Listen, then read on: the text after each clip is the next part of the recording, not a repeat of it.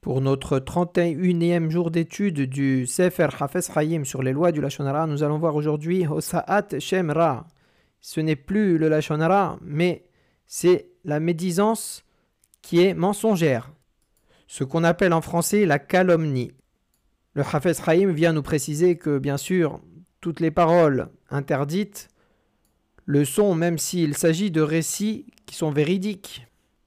Ce n'est pas parce que c'est vrai et vérifié que cela autorise à dire des paroles méprisantes vis-à-vis d'autrui ou bien de dire des choses qui sont susceptibles de lui engendrer du tort. Le issour, l'interdiction, reste.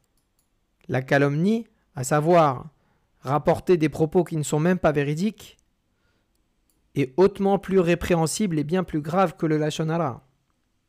Le Hafez Haïm vient nous montrer ici qu'on peut passer facilement du lachonara à la calomnie. Comment? Simplement en augmentant la dimension d'une faute ou d'un événement, ou en modifiant légèrement le récit, le rendant par là pas tout à fait véridique. Le diable est dans les détails Oui. Dans notre sujet, il était déjà là, mais il prend encore plus de force lorsque les détails sont négligés ou modifiés.